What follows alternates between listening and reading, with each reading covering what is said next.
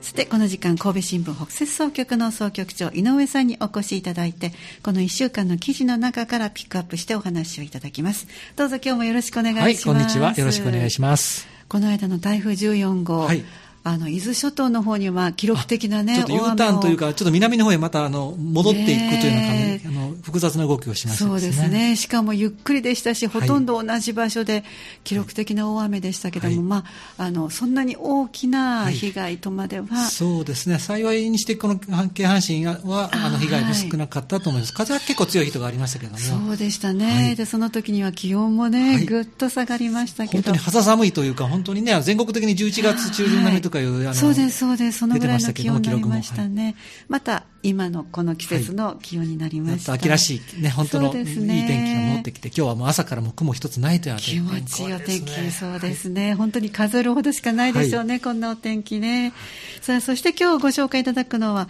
10月9日金曜日の記事、えー、県の生産者支援制度を活用した美味しさに完成三田牛給食復活という市内小学校で提供されたこの記事ですね、よろしくお願いします、あのー、三大牛をあの給食に取り入れるという試みはですね、はい、2010年ぐらいからずっと行われてきたんですが、ね、だんだんあの三田の市の財政がちょっと悪化してまして、はい、ちょっとその辺でちょっと見直そうということで、えー、えー、2018年に一旦廃止されてしまったわけです。はい、あのーもうその1回の給食費用が大体三田牛を使っちゃうと倍ぐらいになっちゃうということでですね、ななね。なかなかそれを維持していくのは大変だし、あと、それをあの給食費を上げてあのあの負担を求めるというあの考えもあるんですが、それもなかなかあの複雑だということでですね、2018年にあの廃止されまして、はいそれで2019年度、去年はですね、サンダのあの特産を使ったメニューと、あのサンダのですね、はい、サンダポークだとか、あのサンダ米とか使った給食がちょっとあのメニューの登場してたんですが、はい、えー、えー、今年になって、えー、なんとコロナの影響で復活したというようなことにもなるわけなんですよね。というのは？はい。あの、新型コロナウイルスの影響で、あの、ご存知のように、あの、インバウンド、外国人とかが止まりましてですね、特に神戸ビーフとかで、あの、そういう特特産の高級食材というのはですね、そういう、あの、こ外海外から来て宿泊されて、そのそういう日本の高級な食材を食べて、帰ってあのそういう、ね、あの観光であの消費していかれるというのはあの、そういう需要が非常に多くて、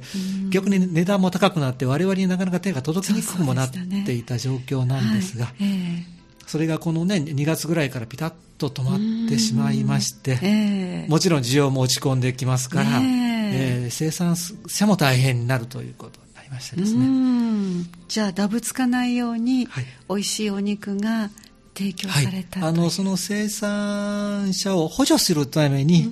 えー、こういうあのその生産者が作ったものをあの使うものにはそういうもの県県の方の補助金を活用しましょうということで、はい、えー、その補助金によってですね、うん、そのあの給食費の上乗せもなく、えー、えー、三田牛を使ったあこれはですね牛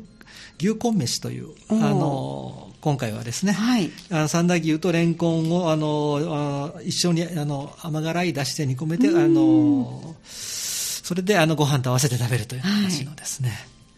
でこれ写真も登場してるんですが本当に、えー、あの子供たちのですね美味しそうな笑顔が載っておりましてですね。ですね。はい、高平小学校のねお写真が出てます。はい。はい、あのまああのコロナウイルスの関系でですね、あの、いつも、いつもというか、あの、例年のように、あの、給食を向かい合ってワイワイ食べるというような感じじゃなく、あはいはい、あの、ちょっと離れた席でね、それぞれの席で食べてるんですが。お勉強した時の机のままということですね。それでもですね、やはりあのメニューが本当に、あの、美味しそうな、あの、ね、ものなので、三田牛も入ってるので、えー、本当に美味しそうな感じで、あの、下包みを打っていたというような感じですね。ねあのー三田はご飯のね、はい、給食が多くて羨ましいですよね、はい。まあ、三田米というのもですね一つの特産品でありますので、ねえ。ー、それを使って先週末、えー2回に分けてあの小学校で、はい、提供されてですね。あとこの給食、まあ、あの例年3回ぐらい年に3回ぐらい登場してましたから、はい、あこの10月の後12月と1月にもそういうあの給食が実施される予定だということです。ふるさとの材料を使ったもの三田牛をちょっとふるさとの材料と合わせて。あのどんなメニューかはちょっと私まだわからないんですが、はい、えー、えー、そういうものがですねあの登場する予定ですので。それは楽しみですね、はい、皆さん方ね。あのやっぱりでもその土地土地の名産を知るっていうのは本当に大事なことですね、はい、そうであの、まあ、子供のたちからまあずっとね、はい、この中学、高校と上がっていくにしたって、なかなかね、あのインバウンドが本当に好調の時には、そういう食材すらなかなか味わう機会がない、ということもありますので、まあ、そういうこういう機会にこそ、やはりそういうものを提供して、あの子どもたちに知ってもらうというなかなかあの、いい取り取り組みだと思いますね。そうですね美味しいものは無条件にみんなが笑顔になりますね。はい。はい、じゃあ最後に総局長の目線、お願いいたします。これはもう子どもたちに知ってもらうあのサンダの食材 PR と同時にですね、はい、サンダのそういう特産品を守るという意味がもう大きいのでですね、はいはい、やっぱりこういうコロナウイルスの関係であの三大牛だけじゃなし高級食材いろい。ろ、あのカニとかですね高級魚とかもかなり消費が落ち込んで、